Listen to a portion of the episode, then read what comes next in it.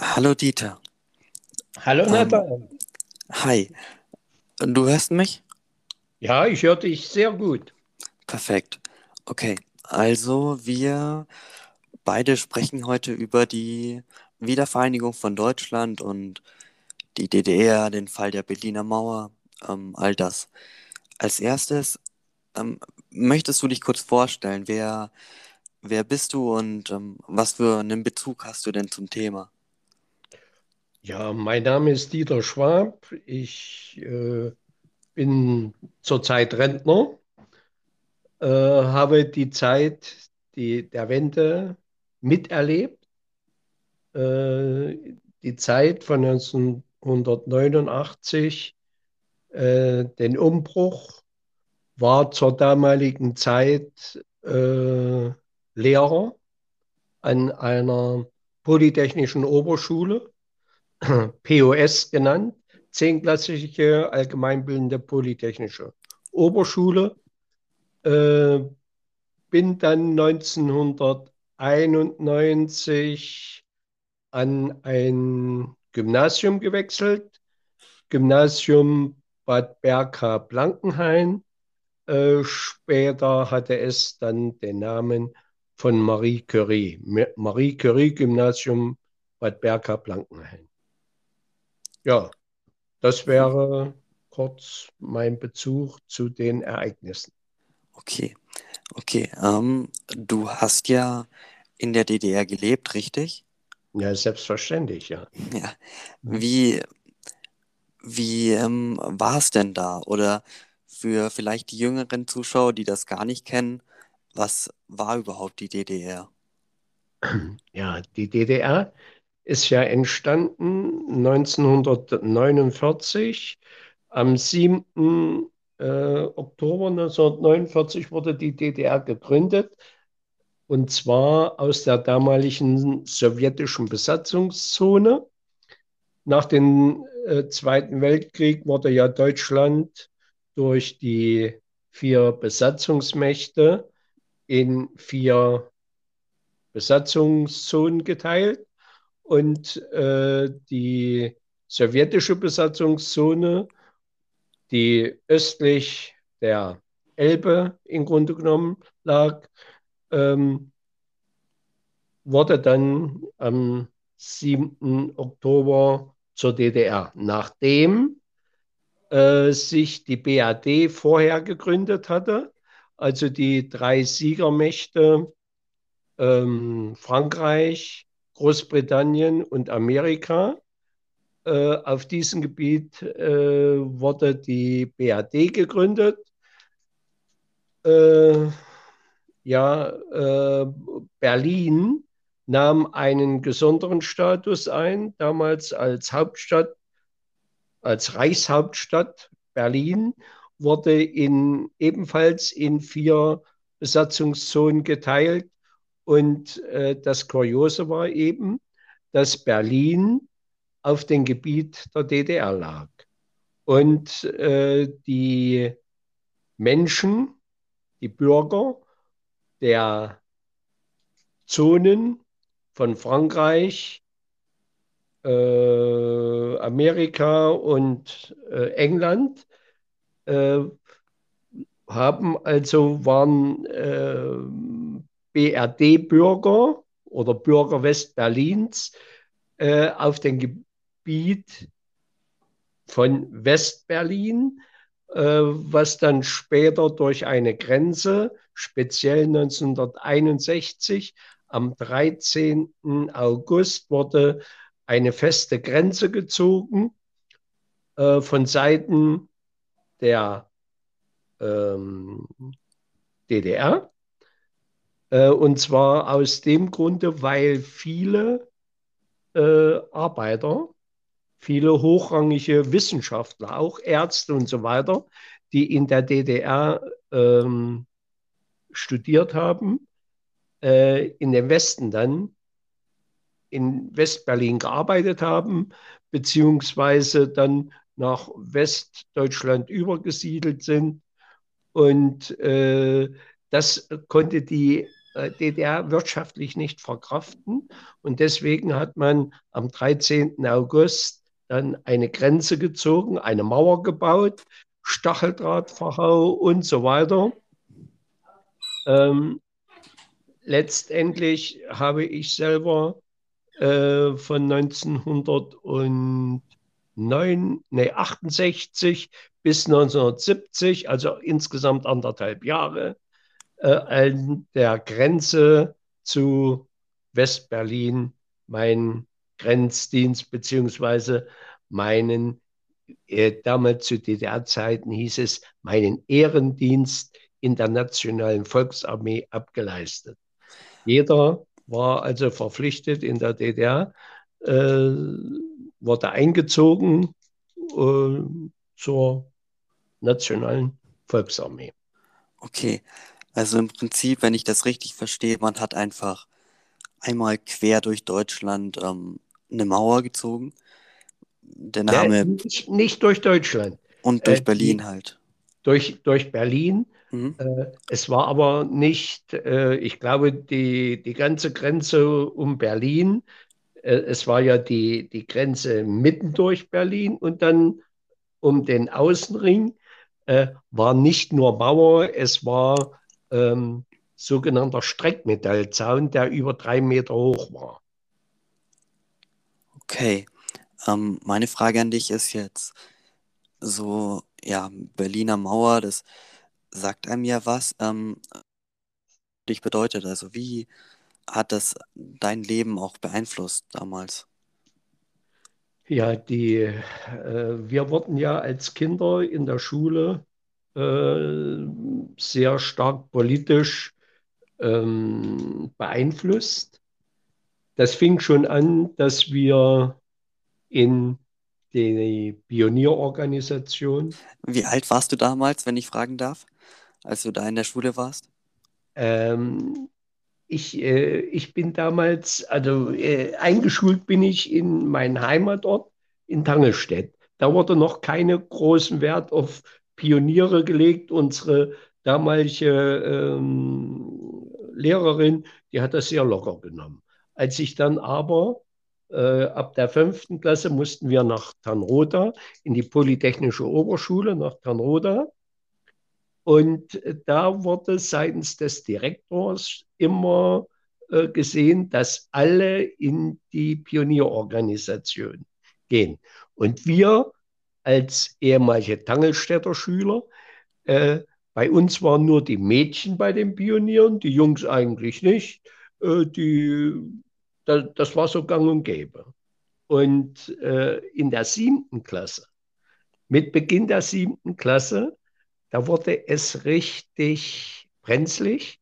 Da wurde gesagt, also äh, entweder ihr geht in die Pioniere oder äh, ihr äh, werden irgendwelche Nachteile erfahren.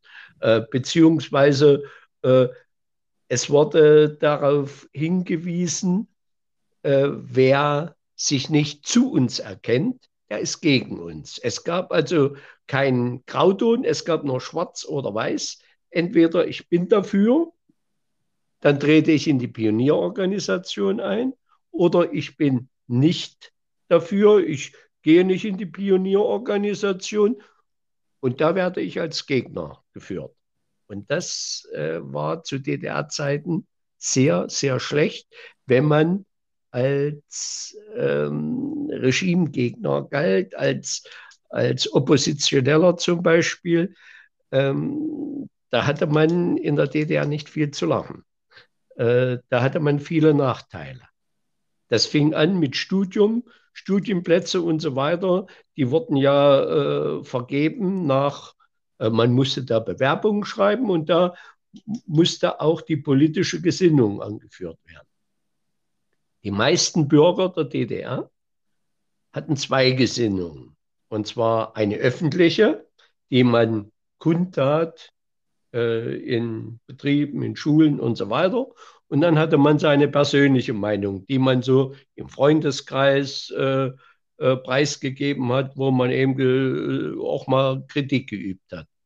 Aber es war eben nicht einfach. Es, man musste immer aufpassen, äh, mit wem man spricht und zu wem man was sagt. Ja, also in der, siebten, in der siebten Klasse bin ich dann in die Pionierorganisation. Ernst Theelmann, es gab das blaue Halstuch. Äh, heu, äh, oder später wurden dann, wurde es dann ein rotes Halstuch. Äh, in der achten Klasse wurden wir dann in die FDJ, die Freie Deutsche Jugend, aufgenommen. Das war die Jugendorganisation, die Weiterführung der Pionierorganisation. Pionier war man also bis ungefähr 14 Jahre und dann trat man in die Freie Deutsche Jugend. Ähm, ja, was du gerade gesagt hast, interessiert mich noch, ähm, weil du gesagt hast, man muss ja, musste aufpassen, mit wem man spricht. Ähm, da hatten wir jetzt auch im Unterricht was dazu, ähm, zur Stasi quasi. Ähm, was ähm, was hat es damit auf sich? Was weißt du auch darüber vielleicht? Ja, äh, die, die Stasi, bei uns Horch und Guck genannt, äh, die waren überall. Die unterstanden dem Ministerium des Inneren. Der Chef war Erich Mielke. Und äh, die hatten oder haben äh, Leute angeworben, die in Betrieben irgendwo, äh, wo man zusammen war, äh, ihre Ohren aufgesperrt haben, um zu erfahren, äh, was wurde hier gesagt, wer ist Gegner, wer äußert sich negativ. Und das wurde dann äh, durch diese, ähm, diese IMs, informelle Mitarbeiter, wurde das dann weitergetragen und äh, es, es wurden dann äh, Repressalien verhängt oder äh, dergleichen und man wurde als Regimegegner ein, eingestuft und man bekam das dann zu spüren. Ja, sehr, äh, sehr interessant. Du hast ja jetzt einige Sachen schon gesagt, die im Osten, die man, die im Westen ja eigentlich nicht so war, nicht so waren, also mit der Stasi zum Beispiel auch. Ähm, da vielleicht noch was dazu sagen? Also was waren sonst so die Unterschiede in der DDR zu leben oder eben in, in Westdeutschland? Was waren so die Unterschiede damals? Naja, äh, also es war nicht alles schlecht äh, in der DDR. Es wurde, es wurde für Kinder, Jugendliche und äh, für Frauen wurde unwahrscheinlich viel getan. Äh, in der DDR gab es so gut wie äh, Vollbeschäftigung. Äh, es gab nicht nur ein Recht, und, sondern auch eine Pflicht zu arbeiten. Äh, es gab offiziell in der DDR keine Arbeitslosen. Alle waren beschäftigt. Und ähm, krass, wie, wie kam es dazu? Wie schafft man das? Ähm, ja, wirtschaftlich.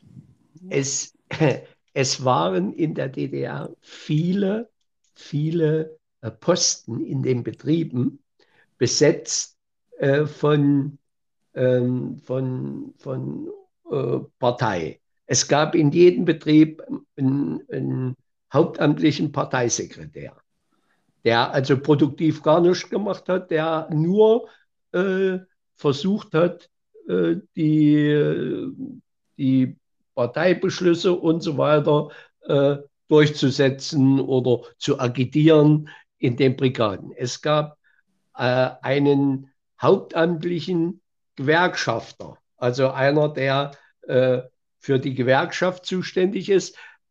Der war nicht nur äh, äh, nebenberuflich, sondern der war hauptberuflich in den Betrieben angestellt.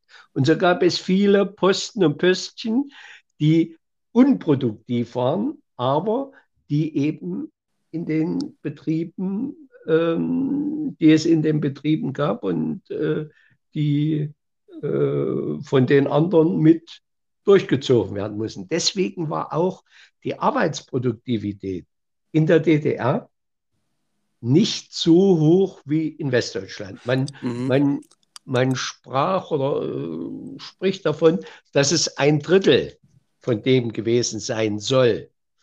Äh, da gibt es natürlich auch Unterschiede äh, von, dem, verschiedenen äh, oder in den verschiedenen Betrieben. Äh, es war teilweise so, dass ähm, die Ausstattung mit modernen Maschinen und dergleichen sehr zu wünschen übrig ließ. Äh, das lag aber einerseits auch daran, man, äh, man muss das mal von, von vorne her sehen. Die DDR war der einzigste Teil Deutschlands, die Reparationskosten äh, oder Reparationsleistungen getätigt hat. Äh, auf dem Gebiet der BRD sind niemals Reparationsleistungen gezahlt oder geleistet worden äh, an, an die Siegermächte. In, in der DDR war es so, dass die Sowjetunion, die ja sehr gebeutelt war durch den Zweiten Weltkrieg und selber äh, fast nur vor Ruin, Ruinen stand, äh, dass die ganze Betriebe hier abgebaut haben, dass die Schienen, äh, ganze, ganze Schienenverbindung abgebaut haben und nach Russland transportiert haben dort wieder aufgebaut haben und, und dort wurde eben von den Maschinen, die hier abgezogen wurden und dergleichen, wurde dort produziert.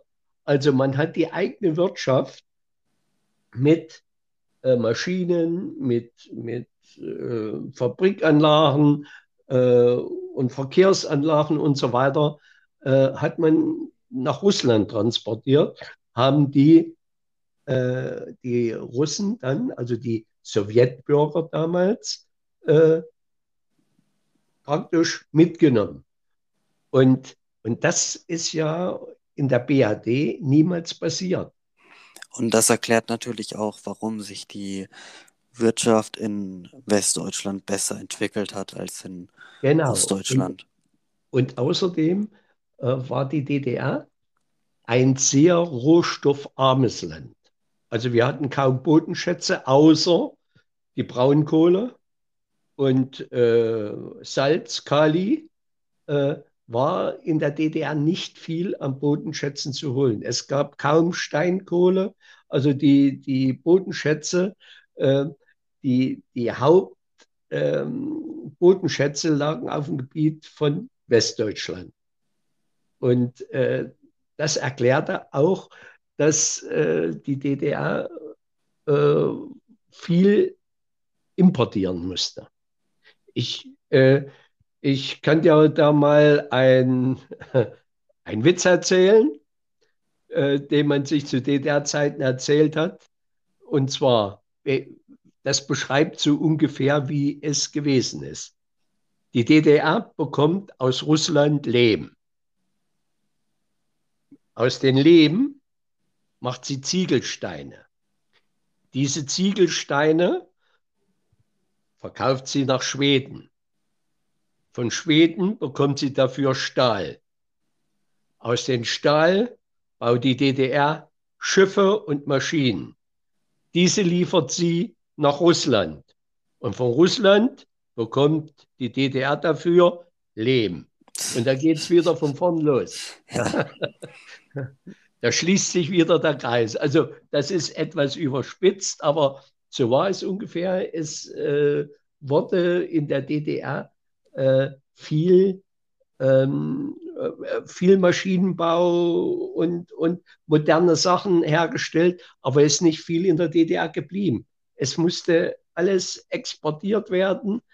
Ähm, äh, zum Beispiel meine Frau, die hat hier im Blankenhain, im Blankenhain, wo ich wohne, äh, gibt es oder gab es ein Bekleidungswerk.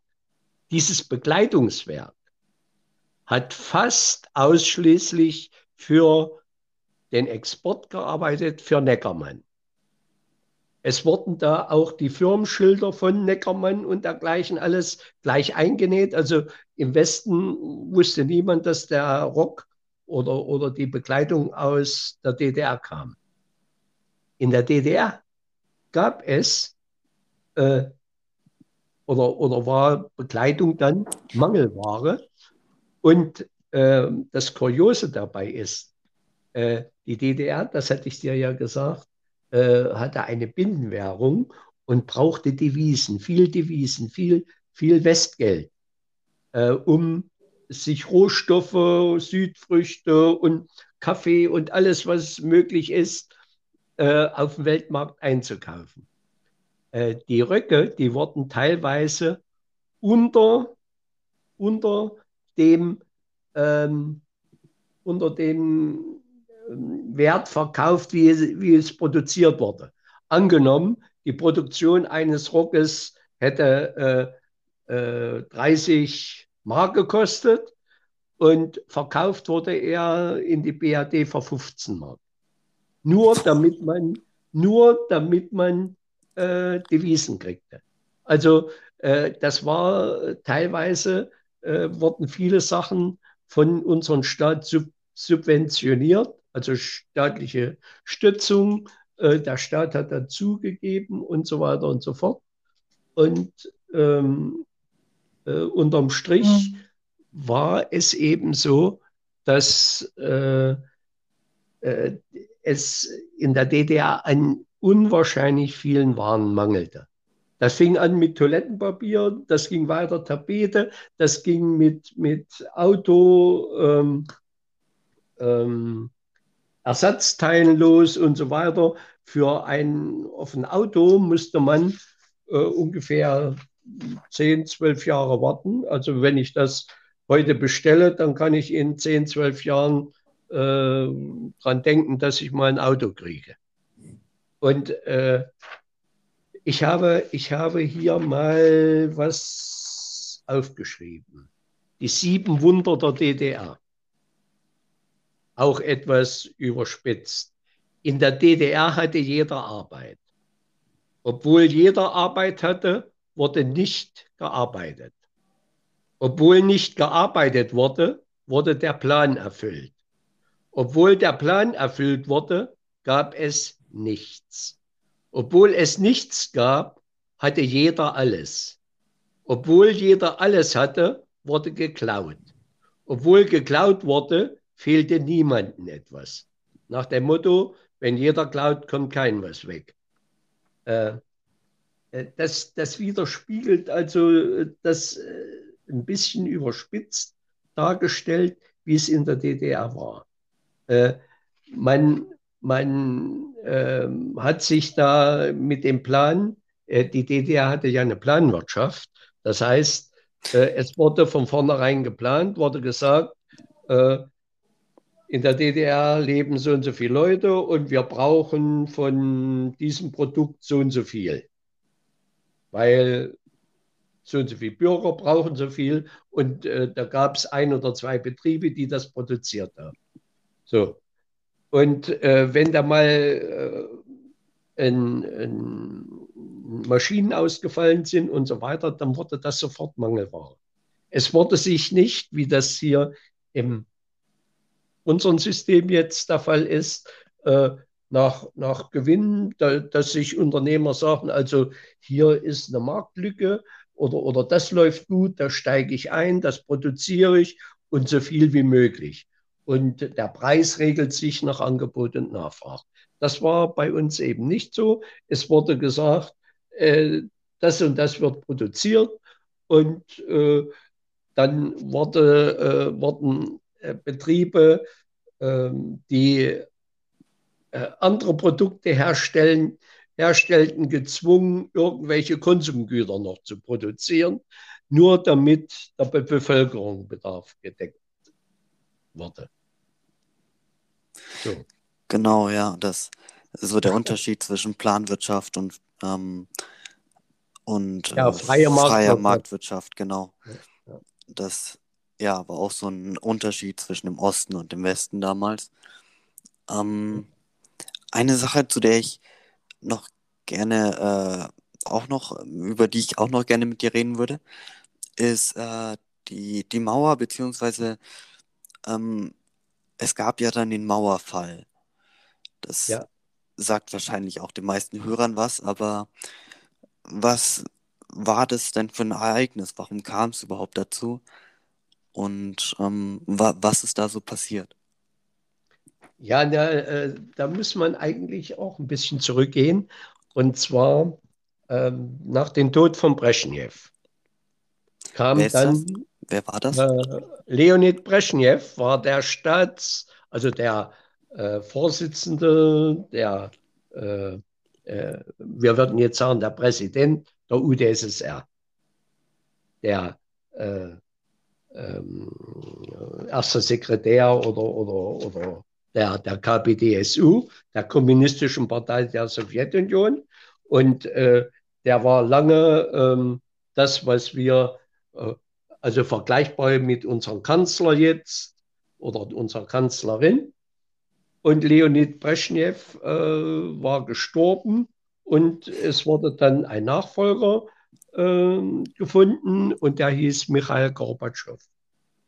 Und dieser Michail Gorbatschow hatte äh, im Jahre, also das war glaube ich 1985, ist er an die Macht gekommen. Äh, und ab 1986 hat er in einer Rede äh, gesagt, also so ungefähr, wie das jetzt bei uns läuft, kann das nicht weitergehen. Und äh, hat äh, gesagt, wir müssen alles, unsere Politik, unsere äh, äh, wirtschaftlich, unser wirtschaftliches System umgestalten. Und er nannte das die Perestroika. Perestroika bedeutet so viel wie Umgestaltung und zwar auf Modernisierung von wirtschaftlichen und politischen und gesellschaftlichen Systemen. Außerdem kam dann äh, neben der Perestroika Glasnost. Glasnost heißt so viel wie Offenheit, Transparenz gegenüber der Bevölkerung. Äh, man, äh, in der Sowjetunion war damals auch viel Korruption und man wollte oder Gorbatschow hatte diese Vision und hat das dann auch durchgesetzt, dass die Politik transparent gemacht wird, dass äh, die, die Bürger also sehen können, was gemacht wird und wie es gemacht wird und so weiter. Äh, er hatte dann auch gesagt, äh, wir machen eine Nicht-Einmischung in die Politik der anderen Staaten des RGW. RGW heißt Rat für gegenseitige Wirtschaftshilfe und da waren all die Ostblockstaaten. Äh, also heißt das quasi, dass die ähm, Sowjetunion, also das heutige Russland, ähm, Gorbatschow, hat sich nicht mehr eingemischt in die Politik von der DDR. Genau, genau. Äh, und ähm, in der Folge kam es in vielen Ländern dann äh, zu, äh, zu, Souverän, äh, zu Souveränität. Zum Beispiel Ungarn hat sich dann, ich glaube, im Anfang oder Mitte 89 dann als souveräner Staat ausgegeben äh, und äh, äh, nur die DDR. Die wollte das nicht so richtig mitmachen. Das gipfelte sogar darin, in der DDR gab es ähm, Zeitschriften von der Sowjetunion, die hieß zum Beispiel Sputnik. Und in diesem Sputnik, in dieser Zeitschrift, wurde über Perestroika, Glasnost berichtet und über Erfolge und so weiter. Und daraufhin wurde sogar die, diese Zeitschrift in der DDR verboten. Das war eigentlich der Gipfel, dass eine Zeitschrift aus der Sowjetunion in der DDR verboten wurde. Okay, interessant. Ähm, ja, ja. Jetzt, jetzt, trotzdem mal noch mal äh, kurzer Rückblick. Ähm, wenn du jetzt so Feedback geben müsstest zu der Zeit in der DDR, war es jetzt gut oder war es schlecht? Also ich, äh, es gab sehr, sehr. ich meine, ich mein, sehr viele Menschen sind ja auch gegangen damals. Was? Die sind? Äh, gegangen nach Westdeutschland, also ja, auch ja, ja. über die Mauer es, geflohen und so weiter. Ja, ja, es, äh, es gab sehr viel Unmut in, in der DDR und zwar über äh, solche Dinge wie äh, Mangel Mangel an, äh, Konsumgütern. Äh, ganz banale Dinge fehlten, wie ich vorhin schon gesagt habe. Äh, Tapeten, Ersatzteile, Südfrüchte, Toilettenpapier, Kaffee und, und, und. Also es war überall äh, war Mangel. Ähm, und ähm, es, es kam zu Protesten. Es, es war nicht immer äh, äh, negativ, sondern äh, es wurde kritisiert und es wurden Proteste äh, gemacht. Und die DDR, die Staatsführung, ist da sofort eingeschritten durch die Stasi, die überall ihre Ohren hatte. Und äh, sobald eben jemand äh, negativ etwas sagte, dann schritten die ein. Das war ja sogar so, wenn bei uns äh, in der DDR Veranstaltungen waren. Äh, Fernsehveranstaltungen, also zum Beispiel ein Kessel Bundes.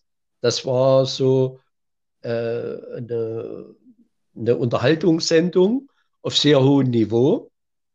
Äh, da musste alles, was da gesagt wurde, musste vorher vorgelegt werden und danach wurde dann äh, zensiert, ob das gesagt werden durfte oder nicht. Äh, es durfte da nicht viel kritisiert werden und äh, also es, es gab für alles eine Zensur. Und äh, äh, danach wurde festgelegt, was da darf gesagt werden, was darf nicht gesagt werden. Ähm, das führte ja auch dazu, dass zum Beispiel der, der Wolf Biermann, weiß nicht, ob du den kennst. Nein, sagt mir gar nichts. Wolf, Wolf Biermann, ähm, ein Musiker, ein Künstler, äh, der dann äh, ausgewiesen wurde, als Staatsfeind hingestellt wurde und äh, andere Künstler, die sich solidarisch erklärten, die also sich mit Wolf Biermann solidarisch äh, erklärten, Unterschriften wurden da gesammelt und so weiter, die wurden dann auch äh, als Staatsfeinde eingestuft und teilweise aus der DDR ausgewiesen. Ich weiß nicht, ob du den Manfred Krug kennst. Wie ist der Name? Manfred Krug. Ähm, nee, ich glaube auch nicht ja, ein, ein, ganz bekannter Schauspieler. Ja gut, äh, äh, ist klar, äh, in deinem Alter kennt man den noch nicht. Äh, äh, die wurden, wurde zum Beispiel auch ähm, ausgewiesen. Es wurde ähm, gerade die, die Reisefreiheit äh, war ein großes Problem. wir hatten nur die Möglichkeit, in die Ostblockstaaten zu reisen. Äh, nach, nach Westdeutschland durften nur Rentner fahren. Also alle, die aus dem Erwerbsleben ausgeschieden waren, die durften nach Westdeutschland. Als Begründung oder als, als Grund könnte man anführen, äh, die äh, sind nicht mehr produktiv, der Staat muss denen nur Rente zahlen. Und wenn die äh, die DDR verlassen, dann ist das nicht so schlimm. Ja? Und deswegen äh, durften, durfte man, wenn man Arbeitsleben beendet hatte, äh, hatte man die Möglichkeit, nach dem Westen zu reisen. Äh, bei dringenden Familienangelegenheiten ähm, ange, äh, angenommen, äh, es gab äh, irgendwelche Feiern oder Todesfälle in Familien und äh, Familienangehörige aus der DDR wollten dahin, dann musste eine, ein Antrag gestellt werden beim Ministerium des Innern und dort wurde eben willkürlich festgelegt, ob du fahren darfst oder nicht. Äh, es äh, also zusammenfassend kann man eigentlich sagen, dass die Leute in der DDR, also viele Leute, nicht alle, äh, unzufrieden waren und es gab Proteste, weil keine Reisefreiheit, weil ähm, Mangel an Konsumgütern ja. und ähm, ja, also so die Punkte auf jeden Fall. Ja, ja. Okay. Ähm, ja, interessant. Ähm, und dann Mauerfall, wie, wie kam es dann politisch dazu? Ich meine, die Leute wollten es, okay. Ja, aber äh, wie kam es dann zu, ja. Äh, das, das war ja 89. Äh, in den Sommermonaten 89 äh, fuhren ja viele in die, in die benachbarten Länder, die wir bereisen durften. Ungarn, GSSR. Und äh, sie kletterten über oder, oder gingen erstmal in die, in die Botschaften, in die Botschaften der Bundesrepublik und baten dort um Asyl. Und äh, es kam dann äh, zu diesen Massenbewegungen, dass unwahrscheinlich viele Menschen sich in den Botschaften aufhielten äh, und äh, die Botschaften total überfüllt waren und nicht wussten mit den Leuten wohin. Und äh, es kam zu Verhandlungen ähm, mit, mit der DDR-Führung, die dann zubilligen mussten, dass die DDR-Bürger ausreisen durften. Äh, über die, die wurden über das Gebiet der DDR nach Westdeutschland dann mit dem Zug gefahren. Und da kam es in Dresden zu ganz großen Krawallen, weil, weil Leute versuchten, auf die Züge aufzuspringen. Und äh, äh, also es war unwahrscheinlicher Massenauflauf und äh, ganz großes Tobabo. Also das war ja noch vor dem Mauerfall, wenn ich das richtig verstehe, oder? Ja, ja, ja, da, das war so äh, in den Sommermonaten 89. Okay. Und äh, äh, daraufhin hat man ähm, hat äh, ja äh, also diese diese äh, Protestbewegung, die die führten dazu, dass man auch in in der Regierung etwas hellhörig wurde, aber unsere äh, alten Fanatiker, die Erich Honecker und Mielke und, und wie sie alle hießen, äh, die wollten an diesem Sternsystem festhalten. Und äh, es kam der 40. Jahrestag der DDR äh, am 7. Oktober. Äh, vorher waren schon immer ähm, Protestler äh, in die Kirchen gegangen, äh, speziell in Leipzig in die Nikolaikirche, um dort Friedensgebete abzuhalten und äh, äh, über, über Missstände zu sprechen. Die Kirche bot dem also einen Platz, äh, dass eben in der Kirche so etwas durchgeführt wurde. Und wenn die Leute dann rauskamen, aus der Kirche, dann war teilweise, stand da Stasi da und wenn Plakate gezeigt wurden, da kam es zu mächtigen Schlägereien und Rangeleien und so weiter und Verhaftung. Äh, und es kam zu den sogenannten Friedensbewegungen.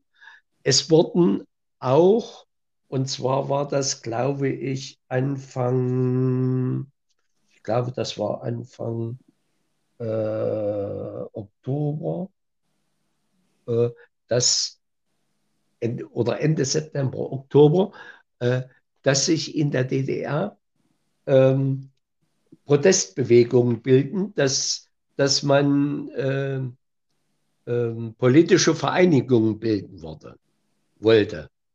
Äh, was aber vom Innenministerium als staatsfeindlich und illegal dargestellt wurde.